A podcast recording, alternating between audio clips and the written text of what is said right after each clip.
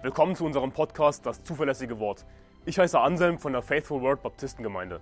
Als Baptisten glauben wir, dass die Bibel Gottes Wort ist, dass Gott sein Wort bis heute zu 100% bewahrt hat, dass wir daher die Wahrheit in unseren Händen halten können. Wir wollen in diesem Podcast biblische Lehren einfach verständlich in kurzen Episoden erläutern, Irrlehren anhand der Bibel aufzeigen und aktuelle Ereignisse im Licht der Bibel bewerten. Außerdem werden wir zusammen mit Pastor Anderson in längeren Episoden einzelne Kapitel der Bibel Vers für Vers durchgehen und die Verse erklären. Wir wollen mit diesem Podcast das nach Deutschland zurückbringen, was es verloren hat, und zwar biblisches Christentum.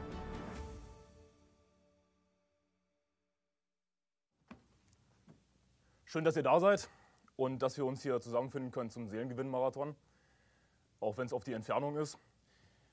Und wir lesen zusammen Johannes Kapitel 10. Johannes Kapitel 10. Ich beginne in Vers 1. Wahrlich, wahrlich, ich sage euch, wer nicht durch die Tür in die Schafhörder hineingeht, sondern anderswo hineinsteigt, der ist ein Dieb und ein Räuber. Wer aber durch die Tür hineingeht, ist der Hirte der Schafe. Diesem öffnet der Türhüter und die Schafe hören auf seine Stimme und er ruft seine eigenen Schafe beim Namen und führt sie heraus. Und wenn er seine Schafe herausgelassen hat, geht er vor ihnen her und die Schafe folgen ihm nach, denn sie kennen seine Stimme. Einem Fremden aber folgen sie nicht nach, sondern fliehen vor ihm, denn sie kennen die Stimme der Fremden nicht. Dieses Gleichnis sagte ihnen Jesus. Sie verstanden aber nicht, wovon er zu ihnen redete. Da sprach Jesus wiederum zu ihnen, Wahrlich, wahrlich, ich sage euch, ich bin die Tür für die Schafe. Alle, die vor mir kamen, sind Diebe und Räuber, aber die Schafe hörten nicht auf sie. Ich bin die Tür. Wenn jemand durch mich hineingeht, wird er gerettet werden und wird ein- und ausgehen und Weide finden. Der Dieb kommt nur, um zu stehlen, zu töten und zu verderben. Ich bin gekommen, damit sie das Leben haben und es im Überfluss haben. Ich bin der gute Hirte. Der gute Hirte lässt sein Leben für die Schafe. Der Mietling aber, der kein Hirte ist, dem die Schafe nicht gehören, sieht den Wolf kommen und verlässt die Schafe und flieht, und der Wolf raubt und zerstreut die Schafe. Der Mietling aber flieht, weil er ein Mietling ist und sich nicht um die Schafe kümmert. Ich bin der gute Hirte und kenne die meinen und, die, und bin den meinen bekannt. Gleich wie der Vater mich kennt und ich den Vater kenne und ich lasse mein Leben für die Schafe. Und ich habe noch andere Schafe, die nicht aus dieser Schafherde sind. Auch diese muss ich führen und sie werden meine Stimme hören und es wird eine Herde und ein Hirte sein. Darum liebt mich der Vater, weil ich mein Leben lasse, damit ich es wieder nehme. Niemand nimmt es von mir, niemand nimmt es von mir, sondern ich lasse es von mir aus. Ich habe Vollmacht, es zu lassen und habe Vollmacht, es, es wieder zu nehmen. Diesen Auftrag habe ich von meinem Vater empfangen. Da entstand wiederum eine Spaltung unter den Juden um dieser Worte willen. Und viele von ihnen sagten, er hat einen Dämon und ist von Sinnen. Weshalb, weshalb hört ihr auf ihn? Andere sagten, das sind nicht die Worte eines Besessenen. Kann denn ein Dämon Blinden die Augen öffnen? Es fand aber in Jerusalem das Fest der Tempelweihe statt und es war Winter. Und Jesus ging im Tempel in der Halle Salomos umher.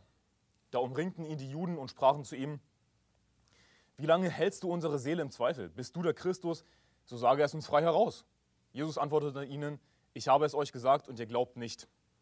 Die Werke, die ich tue im Namen meines Vaters, diese geben Zeugnis von mir, aber ihr glaubt nicht, denn ihr seid nicht von meinen Schafen, wie ich euch gesagt habe.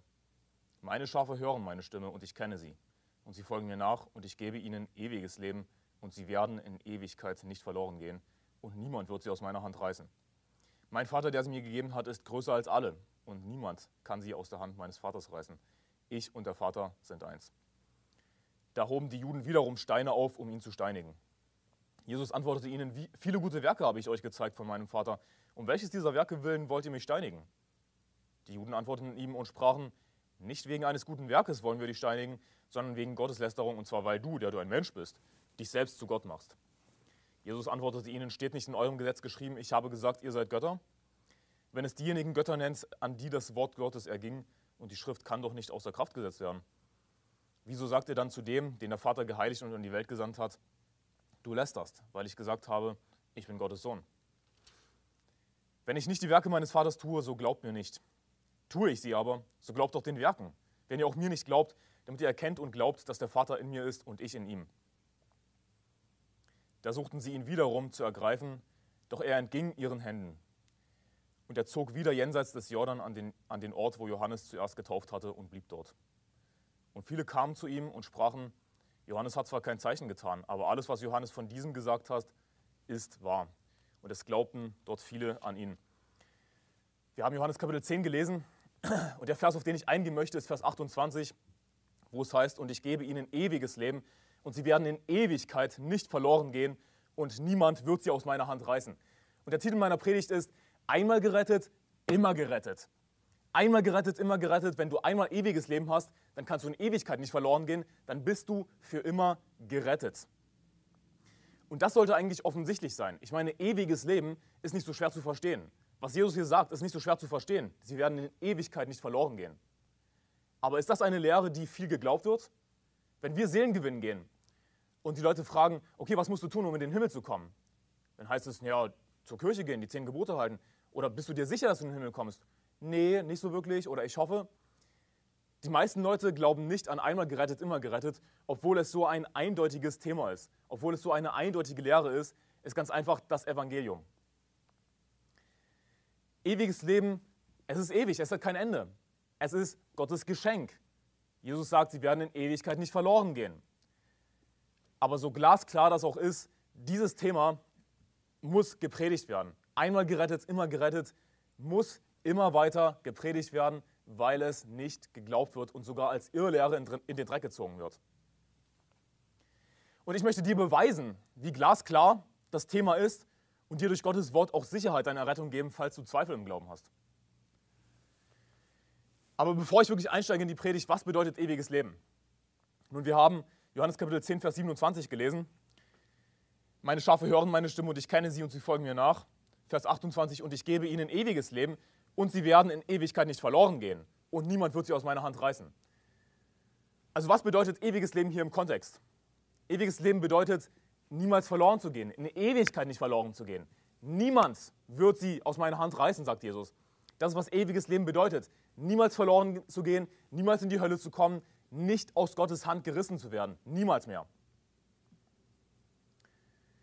Warum glauben wir, einmal gerettet, immer gerettet? Warum glauben wir, dass wir unsere Erlösung niemals verlieren können, egal was wir tun und lassen, komme was wolle? Warum glauben wir das? Erstens, weil die Errettung Gottes Geschenk ist durch den Glauben. Die Errettung ist Gottes Geschenk durch den Glauben.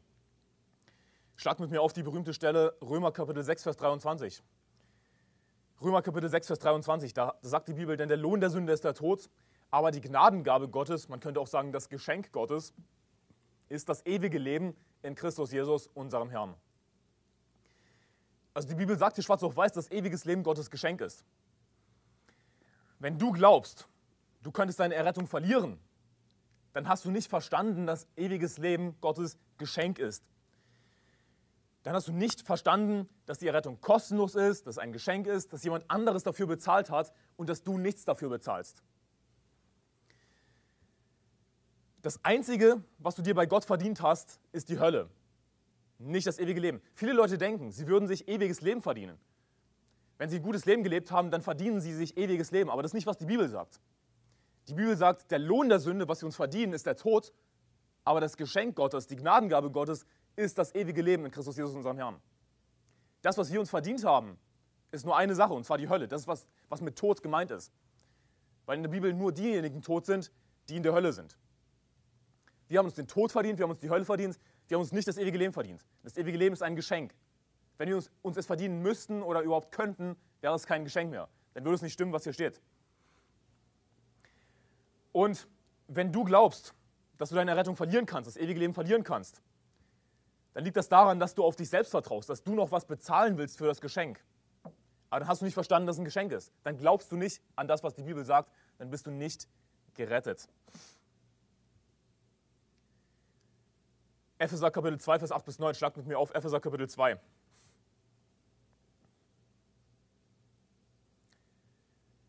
Epheser Kapitel 2, Vers 8 bis 9, da sagt die Bibel, denn aus Gnade seid ihr rettet durch den Glauben und das nicht aus euch.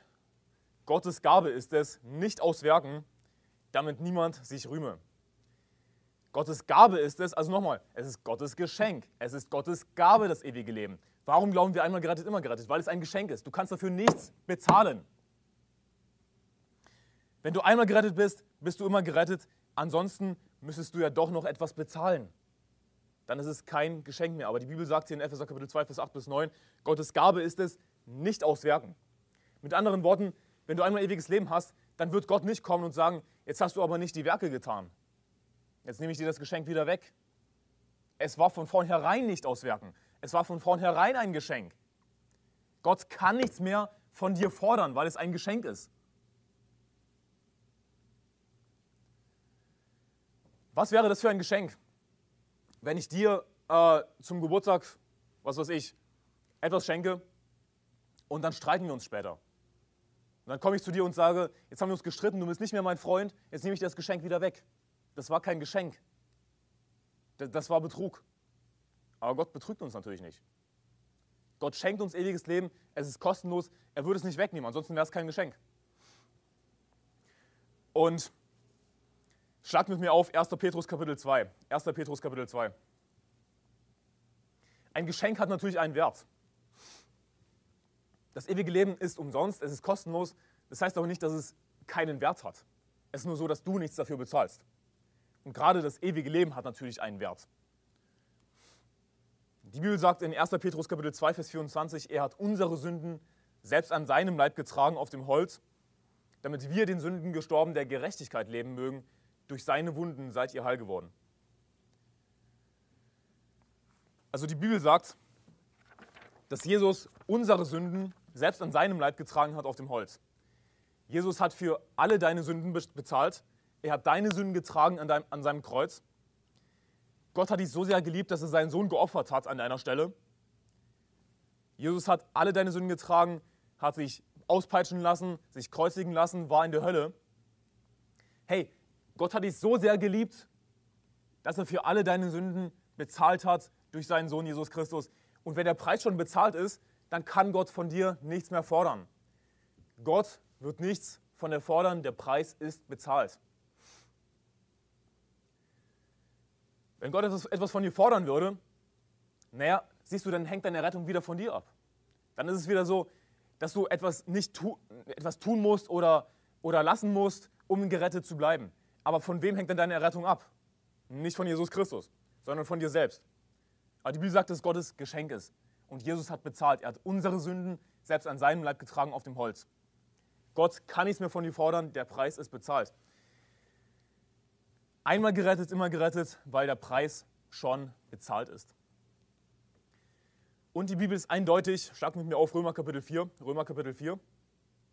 Die Bibel ist eindeutig, dass Jesus für vergangene Sünden bezahlt hat und für zukünftige auch schon bezahlt hat.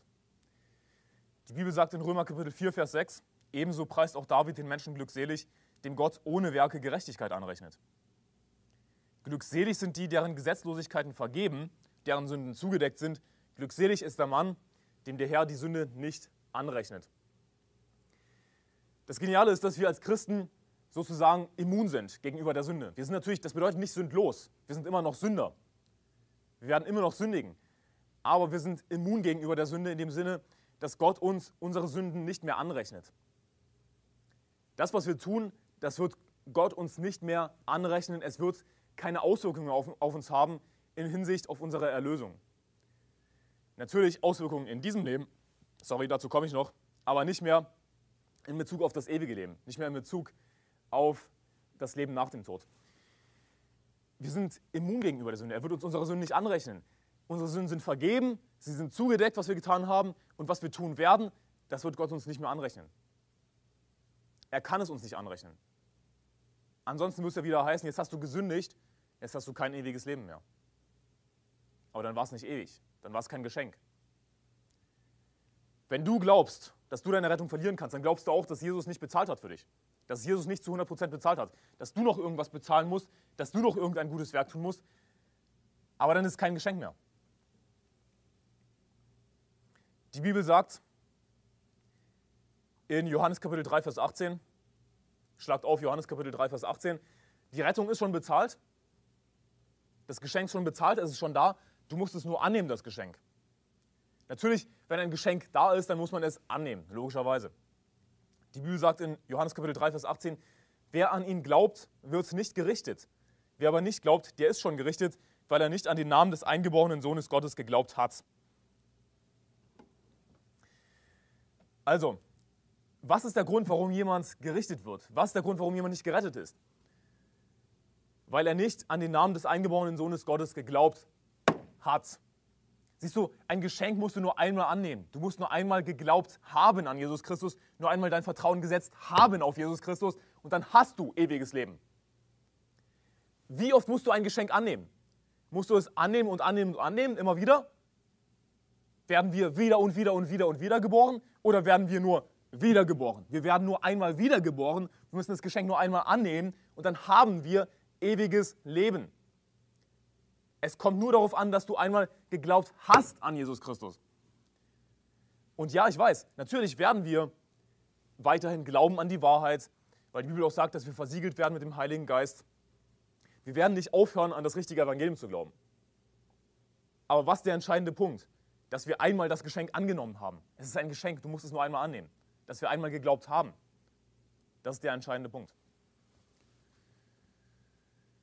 Einmal gerettet, immer gerettet. Warum glauben wir das? Wir glauben einmal gerettet, immer gerettet, weil ewiges Leben ein Geschenk ist. Der Preis ist schon bezahlt. Gott hat bezahlt für deine Sünden. Glaubst du allen Ernstes, dass du etwas bezahlen kannst, dass du noch irgendetwas tun kannst oder lassen kannst, um gerettet zu bleiben? Ist Jesus nicht gut genug? Hat Jesus nicht für alle deine Sünden bezahlt oder was? Jesus hat für alle unsere Sünden bezahlt, Gott sei Dank. Einmal gerettet, immer gerettet. Zweitens, weil wir ewiges Leben haben. Präsenz, Gegenwartsform. Wir haben ewiges Leben. Und an der Stelle lasst mich einfach mal einen Namen nennen. Kleiner Steiner. Kleiner Steiner ist ein verdammter YouTube-Irrlehrer. Dieser Kleiner Steiner hat ein Video gemacht äh, mit dem Titel Kleiner Steiner kritisiert Pastor Anderson und seine Predigerboys. Und in diesem Video sagt er unter anderem sinngemäß, dass wir ewiges Leben ja erst bekommen werden. Wir haben jetzt ja noch nicht ewiges Leben, sondern das werden wir erst bekommen, sagt er so sinngemäß. Aber ich weiß nicht, woher er das hat weil er hat es nicht aus der Bibel. Die Bibel ist eindeutig, dass wir ewiges Leben haben, jetzt schon, Präsenz, nicht bekommen werden. Sowas steht nirgendwo in der Bibel. Aber siehst du, Irrlehrer picken sich eben, und das hat er gemacht, er ist ein Paradebeispiel dafür für jemanden, der sich einzelne Stellen herauspickt, die schwierig sind, zugegeben, ähm, und dann sagt, ja siehst du, du musst die Gebote halten. Missachtet aber all die eindeutigen Stellen, wo es heißt, dass es Gottes Geschenk ist, dass wir ewiges Leben haben und so weiter. Und natürlich, kein einziger Vers in der Bibel sagt wirklich, du musst die Gebote halten, um ewiges Leben zu bekommen. Das ist nur seine, seine verdammten Gedanken, seine, die, die Gedanken eines Irrlehrers, die er da reinliest. Aber ich habe ein ganzes Video dazu gemacht. Schaut es euch an. Wir haben ewiges Leben. Lass es mich dir beweisen aus der Bibel.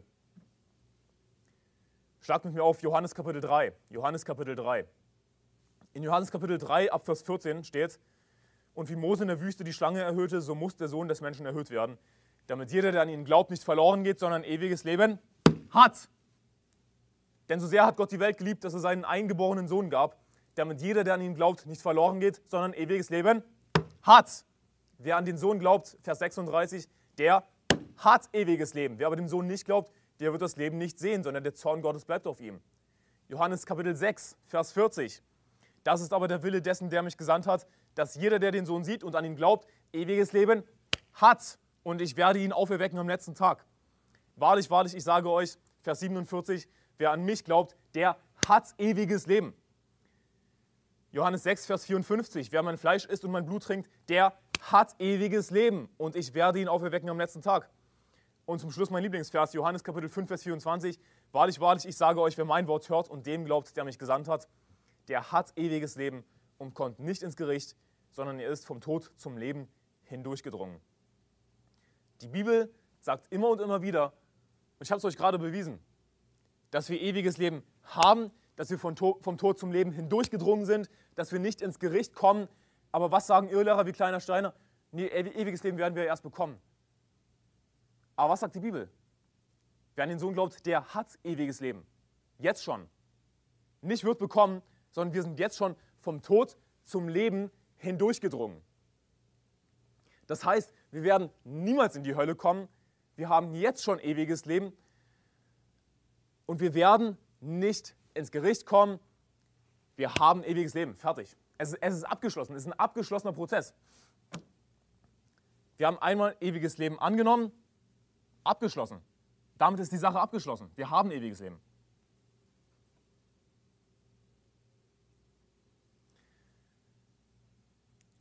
Es steht jetzt schon fest, dass wir im ewigen Leben sind, dass wir vom Tod zum Leben hindurchgedrungen sind. Und was meint die Bibel damit, vom Tod zum Leben hindurchgedrungen? Jeder Mensch hat die Hölle verdient. Die Bibel sagt in Römer Kapitel 6, Vers 23, denn der Lohn der Sünde ist der Tod. Und was damit gemeint ist, wie ich schon äh, zu Beginn sagte, ist die Hölle. Weil in, in der Bibel äh, werden nur die Menschen als tot bezeichnet, die nicht gerettet sind. Und gerade wenn wir auch das Johannesevangelium lesen, wo eben all diese wunderschönen Verse stehen, dass wir ewiges Leben haben, dass wir nur an Jesus glauben müssen, gerade im Johannesevangelium finden wir zum Beispiel, dass äh, Jesus über Lazarus sagt, dass er schläft. Und die, die, die Jünger, die waren einfach im Fleisch, die waren nicht im Geist, die haben das nicht verstanden, was Jesus damit meinte. Sie haben gedacht, dass Jesus wortwörtlich meint, dass Lazarus schläft.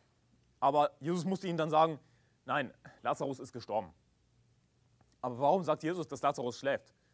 Weil Lazarus gerettet war und wer gerettet ist, wird eben nicht sterben.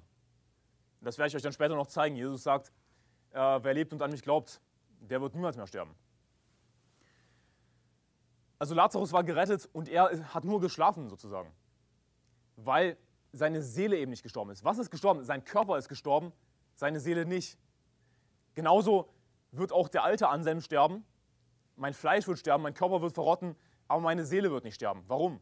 Weil ich jetzt schon im Leben bin, vom Tod zum Leben hindurchgedrungen. Meine Seele kann nicht mehr sterben.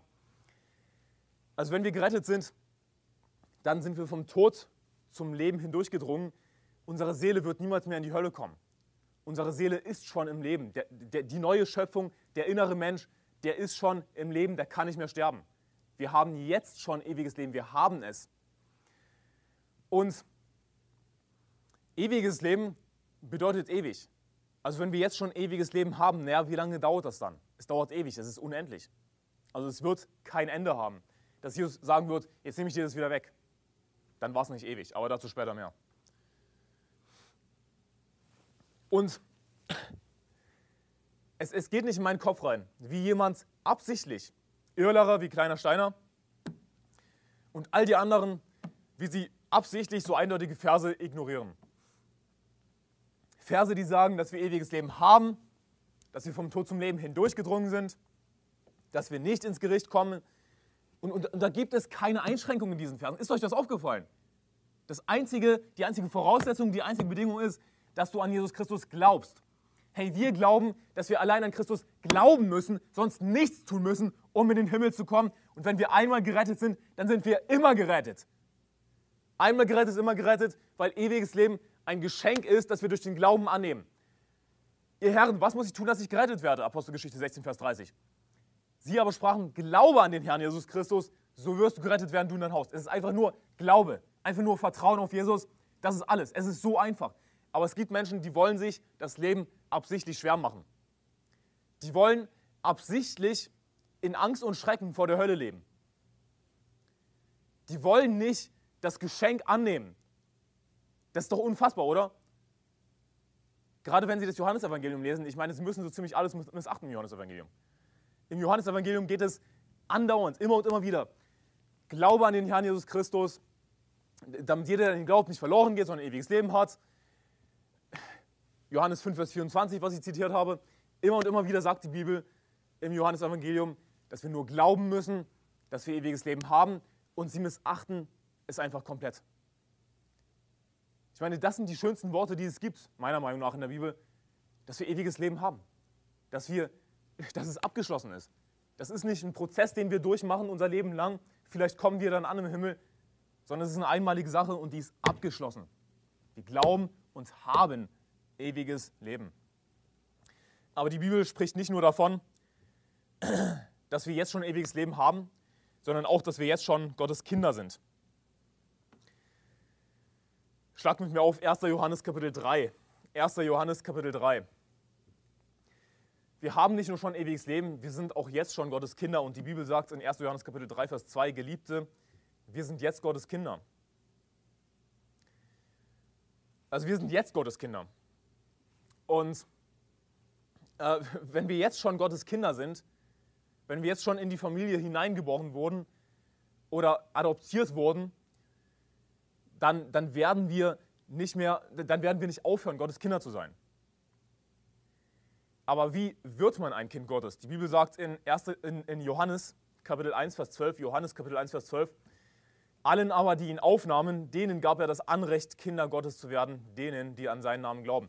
Und es gibt viele Menschen, die glauben, dass jeder Mensch Gottes Kind ist. Das, wir sind doch alle Brüder. Wir sind doch alle Gottes Kinder, weil wir alle Gottes Schöpfung sind. Aber das stimmt nicht. Die Bibel spricht davon, dass man ein Kind Gottes wird. Die Bibel spricht davon, dass man adoptiert wird von Gott, dass man, dass man erstmal ein Kind Gottes werden muss. Man ist nicht von, von Natur aus ein, äh, ein Kind Gottes. Also wie werden wir äh, Gottes Kinder? Laut Johannes Kapitel 1, Vers 12, denen, die an seinen Namen glauben. Also wieder, was muss ich tun? Ich muss einfach glauben. Ich muss einfach nur glauben an Jesus Christus. Dann bin ich Gottes Kind. Wir sind jetzt Gottes Kinder, sagt die Bibel. Wir sind schon als Gottes Söhne adoptiert. Und die Bibel sagt auch, denn ihr habt nicht einen Geist der Knechtschaft empfangen, dass ihr euch wiederum fürchten müsstet, sondern ihr habt den Geist der Sohnschaft empfangen, indem wir rufen, aber Vater. Der Geist selbst gibt Zeugnis zusammen mit unserem Geist, dass wir Gottes Kinder sind, nicht werden. Wir werden nicht ewiges Leben bekommen, wir haben ewiges Leben, wir sind Gottes Kinder, es ist abgeschlossen, wir sind schon adoptiert. Wie? Durch den Glauben denen, die an seinen Namen glauben.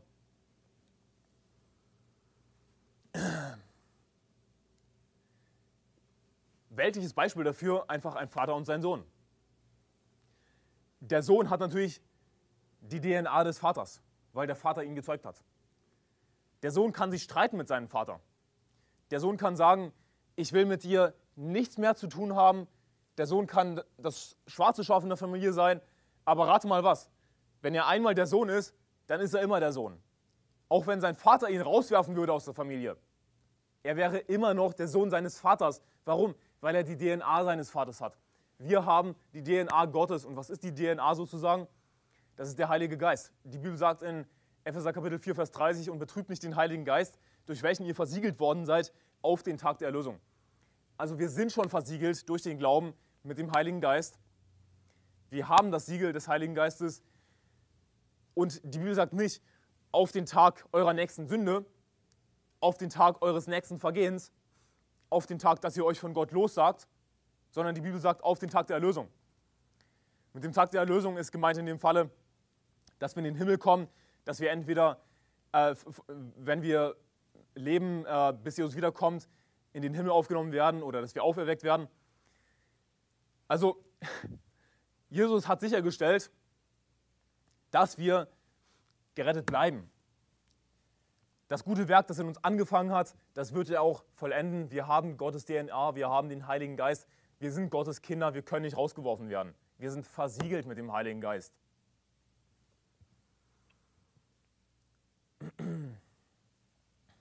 Aber diese Irrlehrer, die nicht ewige Sicherheit des Gläubigen lehren, die nicht einmal gerettet, immer gerettet glauben, diese Feinde des Evangeliums, Sie lehnen das Evangelium ab. Sie lesen die Bibel, Johannes Kapitel 3, all diese Verse, Johannes Kapitel 5, Johannes Kapitel 6, Epheser 2, Vers 8 bis 9, Römer Kapitel 6, Vers 23, was auch immer. Sie lehnen es ab. Das Evangelium lehnen sie ab, sie sind nicht gerettet. Diese Feinde des Evangeliums, die führen Deutschland auf den falschen Weg. Sie verführen Deutschland mit ihrer Irrlehre und reißen Menschen mit sich in die Hölle. Warum? Weil sie nicht einmal gerettet, immer gerettet lernen. Damit lehren sie nicht das Evangelium. Und an der Stelle möchte ich auch mal was sagen. So Irrlehrer wie Olaf Latzel, die behaupten, ja, du könntest dich ja von Gott lossagen. Du könntest dich ja lossagen von Gott. Du könntest ja sagen, ich will mit Gott nichts mehr zu tun haben und dann du könntest dich aus Gottes Hand herausbewegen und dann, dann bist du nicht mehr gerettet. Ich meine, das ist die logische Schlussfolgerung davon. Und, und das ist so eine schwachsinnige Irrlehre. ich habe euch den Vers zitiert, Epheser Kapitel 4, Vers 30, da heißt es nicht auf den Tag, dass wir, dass wir versiegelt worden sind mit dem Heiligen Geist, auf den Tag, äh, dass wir uns von Gott lossagen. Nee, nee, nee. Sondern wir haben ewiges Leben, es hört nicht auf, wir sind versiegelt, wir sind Gottes Kinder, fertig. Und sie sagen, ja, du kannst dich aber selbst aus Gottes Hand heraus bewegen. Gott wird dich nicht verlassen, nichts kann uns trennen von der Liebe Gottes, aber du selbst kannst dich rausbewegen aus der Hand Gottes. Du selbst kannst dich lossagen von Gott. Aber schlag mit mir auf nochmal äh, Johannes Kapitel 10. Johannes Kapitel 10. Da heißt es in Vers 28, und ich gebe ihnen ewiges Leben und sie werden in Ewigkeit nicht verloren gehen und niemand wird sie aus meiner Hand reißen. Mein Vater, der sie mir gegeben hat, ist größer als alle und niemand kann sie aus der Hand meines Vaters reißen. Überraschung, Gott ist größer als du. Mein Vater, der es mir gegeben hat, sagt Jesus, ist größer als alle. Der Vater ist größer als du.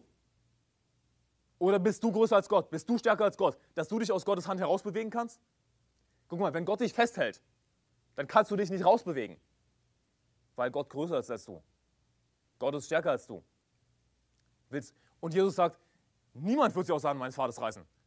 Wenn niemand das schaffen kann, bist du dann der jemand, der das schaffen kann? Bist du dann der jemand, der größer ist als Gott?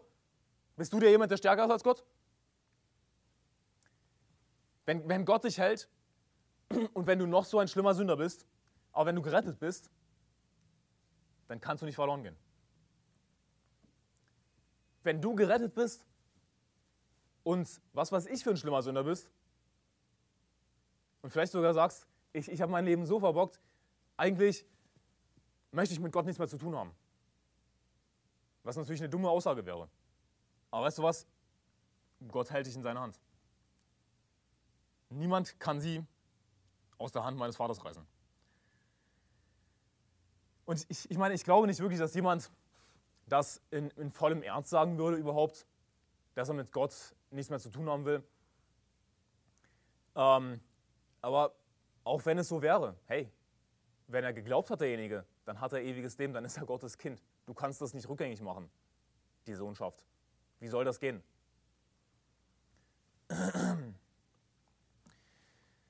Aber diese Irrlehrer, die Feinde des Evangeliums, die behaupten nicht nur, dass man sich wieder rausbewegen kann aus Gottes Hand, dass wir ewiges Leben verlieren können. Mit anderen Worten, dass wir die Gebote halten müssen, um gerettet zu bleiben. Äh, sie behaupten auch, na dann könntest du ja tun und lassen, was du willst. Dann könntest du ja tun und lassen, was du willst. Und lass mich an der Stelle mal wieder Kleiner Steiner erwähnen weil ich schon auf diesem Trip bin. Kleiner Steiner hat in seinem Video so sinngemäß gesagt, naja, also wenn wir unsere Errettung ja nicht verlieren könnten, wenn wir nur in diesem Leben bestraft werden, ja, wovor sollte man dann Angst haben? Wovor sollte man dann Angst haben? Hey, du bist ein Gotteslästerer, kleiner Steiner.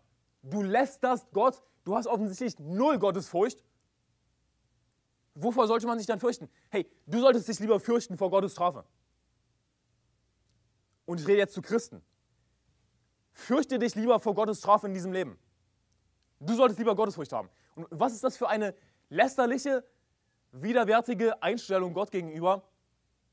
Ja, wovor sollte ich mich dann fürchten, wenn ich nur in diesem Leben bestraft werde? Was? Und außerdem ist dieser Schwachkopf kleiner Stein überhaupt mal auf den Gedanken gekommen, dass es Menschen gibt, die Gott lieben, dass es Menschen gibt, die Jesus tatsächlich nachfolgen wollen, die aus Liebe heraus Gottes Gebote halten wollen die ein heiliges Leben führen wollen, die im Geist wandeln wollen. Warum? Weil sie Gott lieben? Ist er schon mal auf diesen Gedanken gekommen? Und lass mich dir offen sagen, wenn du Christ bist, wenn du gerettet bist und du einfach so weiterlebst, wie du willst, hey, Gott wird dich bestrafen. Gott wird dich züchtigen in diesem Leben. Er kann dein Leben zerstören. Ist dir bewusst, dass dein Leben zerstört werden kann auf dieser Erde? Lass mich dir offen sagen, gerade weil wir durch den Glauben Gottes Kinder sind, gerade deswegen können wir eben nicht so weiterleben wie vorher und tun und lassen, was wir wollen, ohne Konsequenzen. Das ist der entscheidende Punkt, ohne Konsequenzen. Schlagt mit mir auf Hebräer Kapitel 12. Hebräer Kapitel 12. Ich lese ab Vers 6, denn wen der Herr lieb hat, den züchtigt er. Hebräer Kapitel 12, Vers 6 und erschlägt jeden Sohn, den er annimmt. Wenn ihr Züchtigung erduldet, so behandelt euch Gott ja als Söhne. Also wenn ihr von Gott bestraft werdet, so behandelt euch Gott ja als seine Kinder. Denn wo ist ein Sohn, den der Vater nicht züchtigt? Wenn ihr aber ohne Züchtigung seid, an der sie alle Anteil bekommen haben, so seid ihr ja unecht und keine Söhne. So seid ihr ja Bastarde. Mit anderen Worten. Also, gerade weil wir Söhne sind, gerade weil Gott uns liebt, wird er uns bestrafen. Und die Bibel sagt auch in den Sprüchen, ich glaube, das ist Sprüche Kapitel 13, Vers 24, wer die Rute spart, der hasst seinen Sohn. Wer ihn aber lieb hat, der züchtigt ihn bei Zeiten. Gerade weil Gott uns liebt, wird er uns als Christen züchtigen in diesem Leben. Werden wir in die Hölle kommen wegen Sünden? Nein, weil wir aus dem Tod zum Leben hindurchgedrungen sind. Wir kommen nicht ins Gericht. Nicht so schwer zu verstehen, oder? Und alles, was ich bisher gesagt habe, war extrem leicht. Das ist eine extrem leichte Predigt. Aber eine Predigt, die trotzdem so extrem notwendig ist. Das ist nicht schwer zu verstehen, dass wir niemals in die Hölle kommen, wenn wir an Jesus geglaubt haben. Wir werden aber in diesem Leben bestraft werden. Gott liebt uns und du solltest dankbar dafür sein, wenn Gott dich bestraft. Weil Gott damit zeigt, dass er dich liebt. Dass du ihm nicht egal bist. Ansonsten würde Gott sagen, ja, du bist mir egal. Oder beziehungsweise du bist nicht mein Kind. Du hast nie geglaubt, du warst nie gerettet.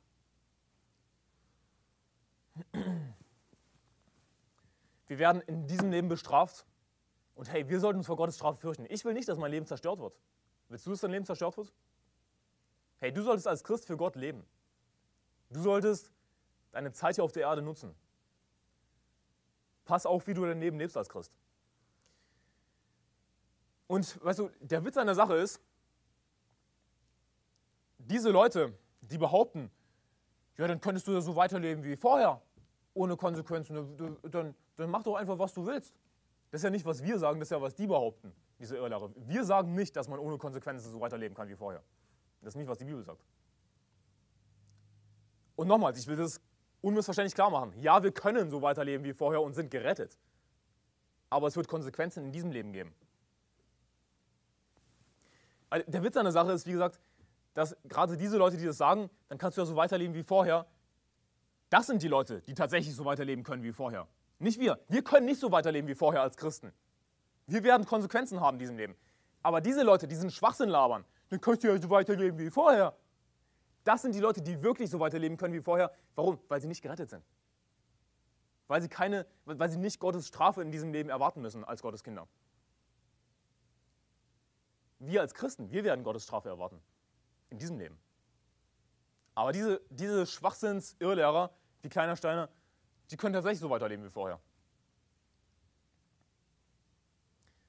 Ich meine, abgesehen davon, ich hätte es jetzt vielleicht etwas präziser formulieren sollen, ein Irrlehrer, ein tatsächlicher falscher Prophet, wie Olaf Latzel, Werner Geetz, YouTuber wie Kleiner Steiner, Lothar Gassmann, Jakob Scharnke, die, die wird Gott natürlich ähm, ich meine, spätestens der Hölle hart richten. Aber es kann auch sein, dass Gott schon in diesem Leben ihr Leben verkürzt. Und das hoffe ich. Aber äh, falsche Propheten sind natürlich ein Spezialfall. Das ist nicht die Mehrheit der Bevölkerung. Aber die Mehrheit der Bevölkerung, die nun mal nicht gerettet ist, die kann so weiterleben wie vorher und muss nicht Gottes Strafe, Konsequenzen für Sünden erwarten. Ich meine, nicht in diesem Leben, aber in der Hölle dann. Wir dagegen, bei uns ist es andersherum. Wir werden unsere Strafe jetzt empfangen in diesem Leben, aber wir kommen in den Himmel, wir kommen nicht ins Gericht.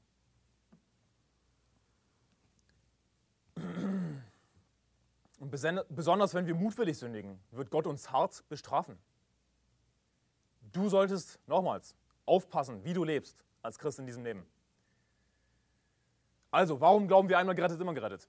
weil das ewige Leben Gottes Geschenk ist, das wir durch den Glauben annehmen. Hey, wir müssen nur glauben. Wir müssen nur das Geschenk einmal annehmen. Jesus hat dafür bezahlt. Er kann von dir nichts mehr fordern.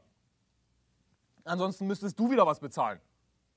Einmal gerettet, immer gerettet, weil es ein Geschenk ist. Es ist bezahlt. Einmal gerettet, immer gerettet, weil wir ewiges Leben haben. Nicht bekommen werden, wenn wir uns gut führen, wenn wir auch ganz artig sind, sondern haben. Und wir sind jetzt Gottes Kinder. Einmal gerettet, immer gerettet. Drittens, weil ewiges Leben Gottes Versprechen ist. Ewiges Leben ist ein Versprechen von Gott, Schlagt mit mir auf 1. Johannes Kapitel 2, Vers 25. 1. Johannes Kapitel 2, Vers 25. Und die Bibel spricht hier von Verheißung. Verheißung ist einfach nur ein anderes Wort für Versprechen. Es ist eine Zusage, eine definitive Zusage, ein Versprechen, das was mit Verheißung gemeint ist. Das ist einfach ein etwas älteres Wort.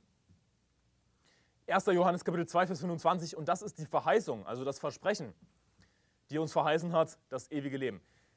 Also was hat uns Gott versprochen? Was hat er uns verheißen? Er hat uns nicht ein schönes Leben verheißen. Er hat uns nicht Reichtum verheißen. Er hat uns nicht ein schönes Haus, eine schöne Frau verheißen. Er hat uns nicht ein tolles Auto verheißen. Er hat uns ewiges Leben verheißen. Das, was Gott uns versprochen hat. Ewiges Leben. Hey, wir haben keine Zusicherung, wir haben keine Zusage von Gott, dass wir erfolgreich sein werden in diesem Leben. Und alle, die gottesfürchtig leben wollen in Christus Jesus, werden Verfolgung erleiden. Als Christen, die wirklich Gott dienen wollen, besonders dann hast du keine Zusage für ein ruhiges Leben in diesem Leben. Aber was die, das, äh, das Verheißen, das jeder Christ hat, das jeder Gläubige hat, was das Versprechen von Gott? Ewiges Leben. Das, was Gott uns versprochen hat, damit jeder, der an ihn glaubt, nicht verloren geht, sondern ewiges Leben hat. Hey, einfach nur Glaube und du hast ewiges Leben. Gott hat es versprochen. Wenn du glaubst, dass du deine, deine Rettung wieder verlieren kannst, wenn du nicht an einmal gerettet, immer gerettet glaubst, dann glaubst du, dass Gott sein Versprechen brechen wird. Aber er wird sein, sein Versprechen nicht brechen. Warum wohl? Titus Kapitel 1, Vers 2, das ist ein berühmter Vers, den wir gerne nutzen beim Seelengewinn, um aufzuzeigen, dass eben ewiges Leben ewig ist. Titus Kapitel 1, Vers 2 sagt, aufgrund der Hoffnung des ewigen Lebens, dass Gott, der nicht lügen kann, vor ewigen Zeiten verheißen hat. Also nochmals, die Bibel sagt wieder, er hat ewiges Leben verheißen, er hat es versprochen. Und was sagt die Bibel im Kontext, dass Gott nicht lügen kann? Warum sagt die Bibel im Kontext, dass Gott nicht lügen kann, wenn es hier heißt, dass er ewiges Leben verheißen hat? Weil Gott eben lügen würde, würde er deine Errettung wieder wegnehmen. Dann hätte er sein Versprechen gebrochen. Aber er hat es verheißen, das ewige Leben. Er hat es versprochen. Er kann nicht lügen, sagt die Bibel. Er kann das Versprechen nicht brechen. Gott hat uns ewiges Leben versprochen. Nicht temporäres Leben. Nicht endliches Leben. Er hat uns ewiges Leben versprochen. Siehst du, du musst schon dem vertrauen, was Gott dir versprochen hat. Du musst schon Gott glauben, dass es sein Versprechen hält. Und du sollst besser wissen, was genau er versprochen hat. Er hat ewiges Leben versprochen, unendliches Leben. Wenn du nicht an ewiges Leben glaubst, an unendliches Leben glaubst, dann bist du nicht gerettet, weil du dann ganz einfach nicht an das Verheißen, nicht an das Versprechen Gottes glaubst. Wenn du glaubst, du könntest deine Rettung verlieren, bist du nicht gerettet. Du bist nicht gerettet, weil du dann ganz einfach nicht an das glaubst, was Gott versprochen hat. Ewiges Leben. Es ist ewig. Siehst du, wenn ewiges Leben doch wieder ein Ende hätte, dann war es von vornherein nicht ewig. Dann hätte Gott dich von vornherein betrogen. Aber die Bibel sagt, dass Gott nicht lügen kann. Und all diese Leute, diese falschen Propheten, die gegen einmal gerettet, immer gerettet lehren, die selbst nicht gerettet sind, die machen Gott zum Lügner. Sie bezichtigen Gott, ein Betrüger zu sein. Gott schenkt uns ewiges Leben. Es hört nicht auf. Schlagt mit mir auf 1. Johannes Kapitel 5. 1. Johannes Kapitel 5. Und das ist wirklich eine entscheidende Stelle, um zu verstehen, dass jemand, der nicht ewiges Leben glaubt, tatsächlich unendliches Leben, das man nicht verlieren kann, dass er nicht gerettet ist. Entscheidende Stelle. 1. Johannes Kapitel 5, Vers 10. Wer an den Sohn Gottes glaubt, der hat das Zeugnis in sich selbst. Wer Gott nicht glaubt, der hat ihn zum Lügner gemacht, weil er nicht an das Zeugnis geglaubt hat, das Gott von seinem Sohn abgelegt hat. Und darin besteht das Zeugnis, dass Gott uns ewiges Leben gegeben hat und dieses Leben ist in seinem Sohn. Wer den Sohn hat, der hat das Leben. Wer den Sohn Gottes nicht hat, der hat das Leben nicht. Also die Bibel sagt hier, wenn du nicht Gott glaubst, dann hast du ihn zum Lügner gemacht. Warum machst du ihn zum Lügner? Weil er nicht an das, Vers, äh, Vers 10, weil er nicht an das Zeugnis geglaubt hat, das Gott von seinem Sohn abgelegt hat. Also mit anderen Worten, wenn du nicht an das Zeugnis glaubst, das Gott von seinem Sohn abgelegt hat, dann machst du Gott zum Lügner. Aber was ist dieses Zeugnis? Vers 11, und darin besteht das Zeugnis, dass Gott uns ewiges Leben gegeben hat und dieses Leben ist in seinem Sohn. Also was ist das Zeugnis, das du glauben musst? Das Zeugnis, das du glauben musst, ist ewiges Leben. Hier steht nicht temporäres Leben, hier steht nicht endliches Leben, hier steht nicht glückliches Leben, hier steht ewiges Leben. Das ist das Zeugnis, was du glauben musst. Wenn du das Zeugnis nicht glaubst, dann machst du Gott zum Lügner. Und weißt du was? Dann glaubst du gar nicht an Gott. Denn hier steht in Vers 10, wer Gott nicht glaubt, der hat ihn zum Lügner gemacht. Also es gibt nur zwei möglich, also es, es gibt eigentlich nur zwei Optionen. Entweder du, du glaubst an Gott, mit anderen Worten, du glaubst an das Zeugnis, das er von seinem Sohn abgelegt hat, du glaubst an ewiges Leben, aber wenn du daran nicht glaubst, dann glaubst du gar nicht an Gott. Das heißt, du kannst nicht sagen, ich glaube an Gott, aber ich glaube nicht an ewiges Leben.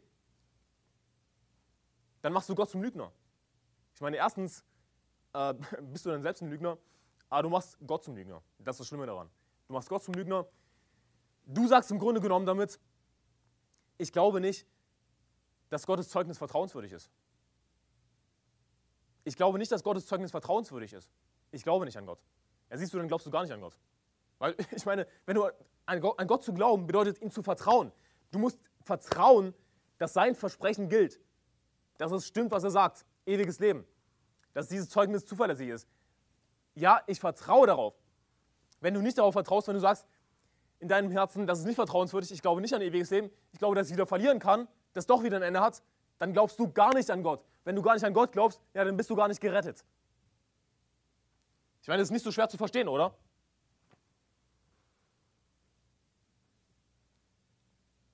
Dann bist du gar nicht gerettet. Und die Bibel sagt auch in Vers 9, im Vers davor, 1. Johannes Kapitel 5, Vers 9, wenn wir das Zeugnis der Menschen annehmen, so ist das Zeugnis Gottes größer. Denn das ist das Zeugnis Gottes, das er von seinem Sohn abgelegt hat. Siehst du, es, es gibt einen Haufen Menschen, die, die nehmen das Zeugnis der Menschen an, aber sie nehmen nicht das Zeugnis Gottes an, obwohl das Zeugnis Gottes größer ist. Menschen werden dich belügen, Menschen werden dich betrügen, aber Gott wird dich nicht betrügen. Gott wird dir das ewige Leben nicht wieder wegnehmen. Er kann es dir nicht wegnehmen. Warum glauben wir ewiges Leben? Warum glauben wir einmal gerettet, immer gerettet? Bedingungslos einmal gerettet, immer gerettet. Warum glauben wir das? Weil es Gottes Geschenk ist. Er hat den Preis bezahlt am Kreuz, hat sein Blut für dich vergossen. Es gibt nichts mehr, was du zahlen kannst. Es gibt keine guten Werke mehr, die du tun kannst. Es war von vornherein ohne Werke. Es wird im Nachhinein auch nicht mehr von deinen Werken abhängen. Einmal gerettet, immer gerettet. Zweitens, weil wir Gottes Kinder sind, weil wir ewiges Leben haben. Wir haben es, es ist abgeschlossen. Einmal gerettet, immer gerettet, weil ewiges Leben Gottes Versprechen ist. Wenn wir nicht an ewiges Leben glauben, dann glauben wir gar nicht an Gott. Und in dem Zusammenhang, lass uns nochmal die Definition von ewigem Leben lesen. Weil es gibt ja Leute bestimmt, die dann sagen, ja, ich, ich glaube an ewiges Leben, aber ich glaube nur nicht an deine Interpretation von ewigem Leben. Ja, ich, ich glaube an ewiges Leben, natürlich glaube ich daran. Das ist ja, was die Bibel sagt, aber ich glaube nicht an deine Interpretation, dass man es nicht verlieren kann. Nun, äh, was ist die Interpretation der Bibel? Was ist äh, Jesus Interpretation? Und da sagt die Bibel eben in äh, Johannes, ihr müsst das nicht aufschlagen, Johannes Kapitel 10, Vers 27, oder Vers 28, und ich gebe ihnen ewiges Leben und sie werden in Ewigkeit nicht verloren gehen. Siehst du, ewiges Leben bedeutet in Ewigkeit nicht verloren zu gehen. Aber wenn du glaubst, dass du doch verloren gehen kannst, dann, dann glaubst du nicht das, was hier steht. Dann glaubst du nicht, dass du in Ewigkeit nicht verloren gehen kannst.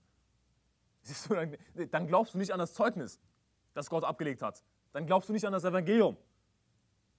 Glaubst du nicht, was Jesus Christus hier selbst dir sagt. Einmal gerettet, immer gerettet, in Ewigkeit nicht verloren gehen. Und wozu glauben wir an Jesus? Wozu glauben wir an das Evangelium?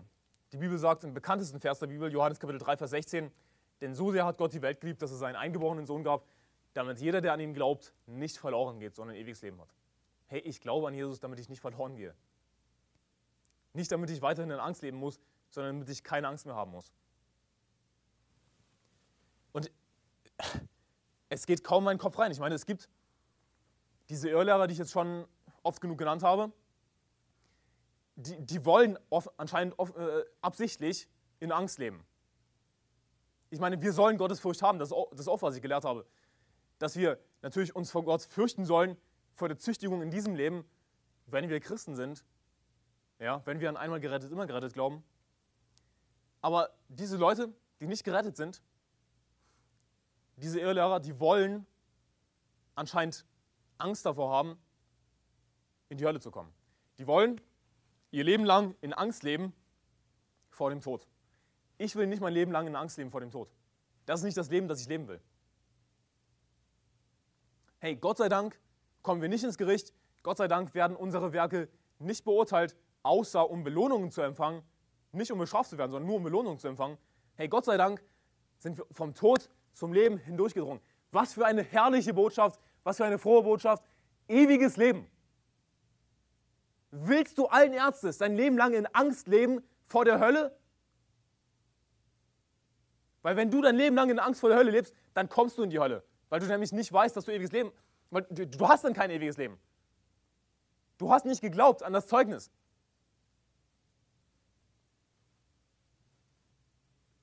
Entweder du hast ewiges Leben und brauchst dich nicht mehr zu fürchten vor der Hölle, oder du hast gar kein ewiges Leben. Es gibt nur die zwei Optionen. Denn wenn du ewiges Leben hast, ja, dann, dann, dann kommst du nicht mehr in die Hölle. Wenn du nicht ewiges Leben hast, dann solltest du dich wirklich fürchten vor der Hölle.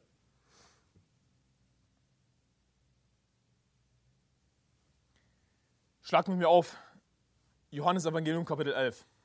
Johannes Evangelium Kapitel 11.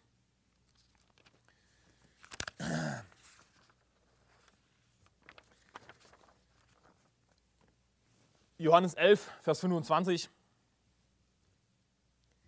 Ich lese ab Vers 24, Martha spricht zu ihm, ich weiß, dass er auferstehen wird in der Auferstehung am letzten Tag. Vers 25, Jesus spricht zu ihr, ich bin die Auferstehung und das Leben. Wer an mich glaubt, wird leben, auch wenn er stirbt. Und jeder, der lebt und an mich glaubt, wird in Ewigkeit nicht sterben. Glaubst du das? Glaubst du das, dass du in Ewigkeit nicht sterben wirst? Glaubst du das, was die Bibel sagt?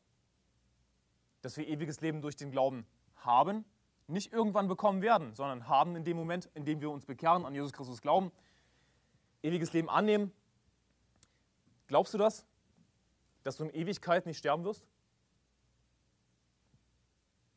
Siehst du, wenn du es nicht glaubst, ja, dann, dann glaubst du gar nicht an Jesus. Dann glaubst du nicht, dann, dann sagst du, nee, das ist nicht vertrauenswürdig. Dann bist du nicht gerettet. Wenn du nicht einmal gerettet, immer gerettet glaubst, dann bist du nicht gerettet. Also um jetzt nochmal darauf zurückzukommen, was ich eigentlich sagen wollte. Natürlich, es, es könnte jemand behaupten, ja, ewiges Leben, ich glaube das, aber ich glaube nur nicht deine Interpretation. Aber es ist nicht meine Interpretation. Es ist das, was die Bibel sagt. Das ewiges Leben bedeutet, in Ewigkeit nicht verloren zu gehen.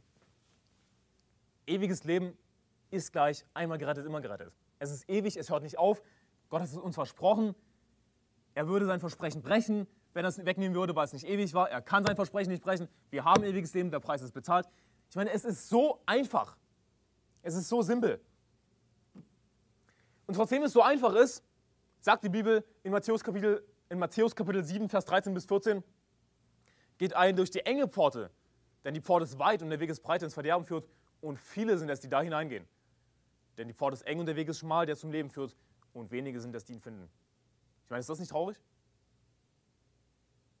es, es gibt viele schwierige Themen in der Bibel, aber ein Thema ist ganz bestimmt nicht schwierig, wie man in den Himmel kommt. Und nicht nur, wie man in den Himmel kommt, sondern auch ewiges Leben. Das ist nicht schwierig. Und gerade diese Verse jetzt hier, Johannes Kapitel 11, Vers 25 und 26, sind so glasklar, sind so einfach. Wer an mich glaubt, der wird leben, auch wenn er stirbt. Und jeder, der lebt und an mich glaubt, wird in Ewigkeit nicht sterben hey, wenn ich in Ewigkeit nicht sterben kann, dann kann es keine Zeit geben, in der ich sterben werde. Ich meine, es geht hier im Grunde genommen gerade einfach nur um die deutsche Sprache, um das Verständnis der deutschen Sprache, die hoffentlich deine Muttersprache ist, die du hoffentlich verstehst.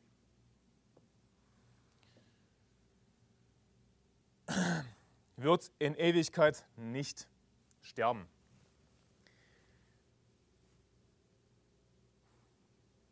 Auch wenn wir sterben, im weltlichen Sinne, und ich habe das schon vorher erklärt, dass wir, dass wir nur schlafen werden. Ja? Wir, unser Körper wird sterben, nicht unsere Seele wird sterben. Und übrigens, an der Stelle, nicht verwechseln mit irgendeiner komischen Lehre von den Zeugen Jehovas, Seelenschlaf oder so. Das ist nicht, was ich damit sage, okay? Wer, wer gerettet ist und wer in diesem Leben stirbt, der kommt in den Himmel. Der wird nicht irgendwie in, in, in einem äh, Warteraum warten müssen, sondern der kommt in den Himmel. Der ist mit Gott. Punkt. Es gibt nicht diesen Seelenschlaf. Also nicht, dass jetzt jemand hier irgendwas Falsches reininterpretiert. Okay. Aber wenn wir sterben sozusagen, dann, dann stirbt, wie gesagt, nur unser Körper, nicht unsere Seele, weil unsere Seele ewiges Leben hat. Deswegen sagt Jesus auch in Vers 25, wer an mich glaubt, wird leben, auch wenn er stirbt. Ich meine, das ist natürlich auf den ersten Blick widersprüchlich. Ich werde leben, wenn ich sterbe. Aber es liegt daran, dass es eben der alte Anselm ist, der sterben wird. Der neue Anselm, die neue Schöpfung, die jetzt schon da ist, die schon ewiges Leben hat, die wird leben.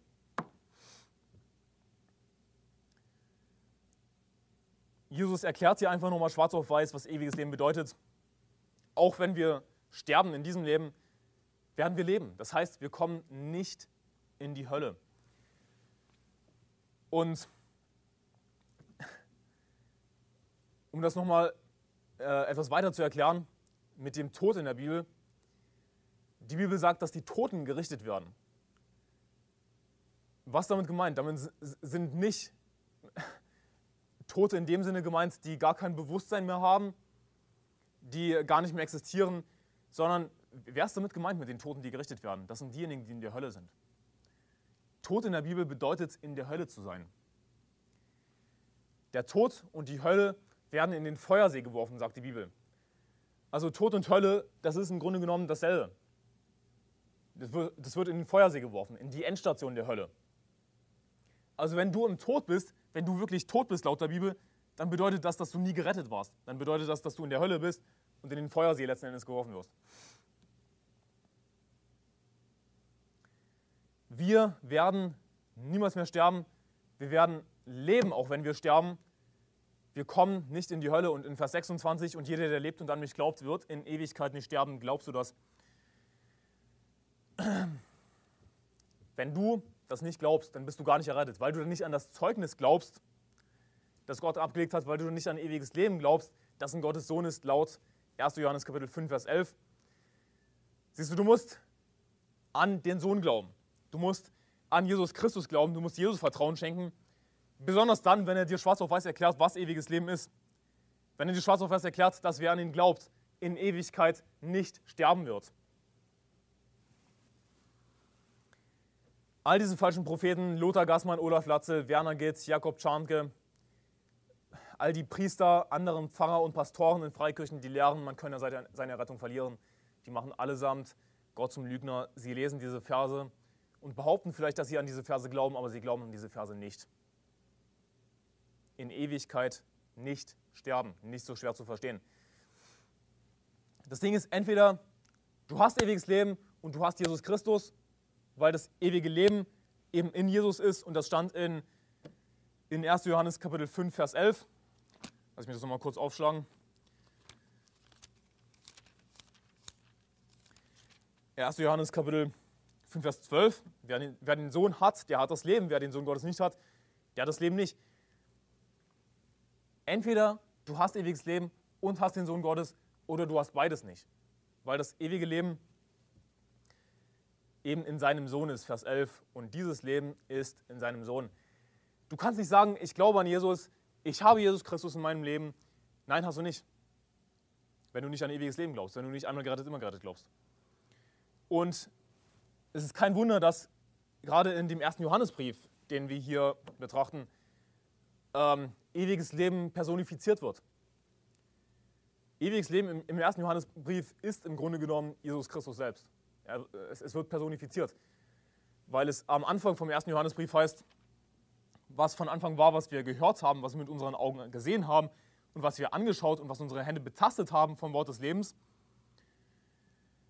Und das ewige Leben ist erschienen. Wir haben gesehen und bezeugen und verkündigen euch das ewige Leben, das bei dem Vater war und uns erschienen ist. Siehst du, das ewige Leben, das haben, das haben die Jünger betastet, das haben die Jünger gesehen, das haben die Jünger gehört, weil es Jesus Christus ist. Entweder du glaubst an einmal gerettet, immer gerettet, bist gerettet, hast Jesus, oder du bist gar nicht gläubig. Du hast Jesus Christus nicht. Es ist ein und dasselbe. Und ich möchte schließen mit 1. Johannes Kapitel 5, Vers 13. 1. Johannes Kapitel 5, Vers 13. Das ist ein Vers, der meine drei Punkte nochmal gut zusammenfasst. Solches habe ich euch geschrieben, die ihr glaubt an den Namen des Sohnes Gottes, auf dass ihr wisst, dass ihr das ewige Leben habt und dass ihr glaubt an den Namen des Sohnes Gottes. Also auf dass ihr wisst, dass ihr das ewige Leben habt. Siehst du, wenn du an Jesus Christus glaubst, wenn du wirklich auf ihn allein vertraust, einmal gerettet, immer gerettet, dann, dann weißt du, dass du ewiges Leben hast. Und dieser Vers existiert aber auch, um uns wieder Zuversicht zu geben, unserer Rettung, wenn wir vielleicht Zweifel in der Rettung haben. Er hat es nämlich uns geschrieben, auf das ihr wisst, auf das wir wissen, dass wir das ewige Leben haben, die wir glauben an den Namen des Sohnes Gottes, die wir dem Sohn Gottes Vertrauen schenken, wenn er uns sagt, dass wir in Ewigkeit nicht sterben werden. Hey, dann dürfen wir wissen, dass wir ewiges Leben haben. Warum wissen? Warum können wir das wissen? Weil Jesus bezahlt hat. Weil Jesus den ganzen Preis bezahlt hat, weil wir ewiges Leben haben. Wir sind Gottes Kinder, wir sind adoptiert worden und Gott wird sein Versprechen nicht brechen. Darum wissen wir es. Nicht, weil wir irgendwas getan haben, sondern weil Gott alles getan hat. Hey, wir haben es leicht. Sorry, Jesus hat den schweren Teil getan. 1. Johannes 5, Vers 13, da sagt die Bibel, die ihr glaubt an den Namen des Sohnes Gottes, auf dass ihr wisst, dass ihr das ewige Leben habt. Wenn du an Jesus glaubst, dann hast du ewiges Leben. Einmal gerettet, immer gerettet, weil ewiges Leben ein Geschenk ist, das wir nur durch den Glauben annehmen. Einmal gerettet, immer gerettet, weil wir ewiges Leben haben. Wir werden es nicht bekommen, wenn wir uns gut führen, wenn wir artige Kinder sind. Wir haben ewiges Leben. Einmal gerettet, immer gerettet, weil Gott uns ewiges Leben versprochen hat. Nicht endliches, temporäres Leben, das, wieder das wir verloren äh, können, verlieren können, sorry. Nicht. Ähm, Gott wird sein Versprechen nicht brechen. Es ist ewig, wir haben ewiges Leben. Sprich, wir werden in Ewigkeit nicht sterben. Einmal gerettet, immer gerettet. Ohne Bedingung. Lasst uns beten.